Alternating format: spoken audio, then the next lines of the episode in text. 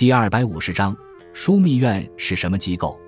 枢密院是唐、五代、宋、辽、元时代的官署名称。唐永泰年间，以宦官任枢密使，帮皇帝处理机要。五代后，两改枢密使为崇政使，由士人充任，并设崇政院。后唐又改崇政院为枢密院，崇政使为枢密使，与宰相分职朝政，宰相掌文，枢密使掌武。宋代严设枢密院，并进一步完善，与中书省合称两府，并为宋代最高政务机关。庆历年间，因对西夏用兵，宰相一度兼任枢密使。南宋宁宗后，宰相史力兼枢密使。辽曾分别设南。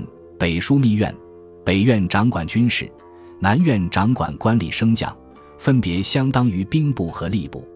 元代枢密院为军政枢纽，并掌管禁卫军以及边防事务。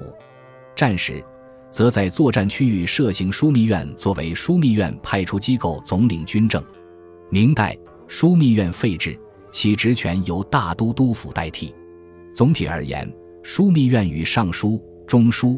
门下三省的演变过程类似，先是作为内廷性质，后成为正式的政府中枢机关，与宰相分权，是皇权侵蚀相权的产物。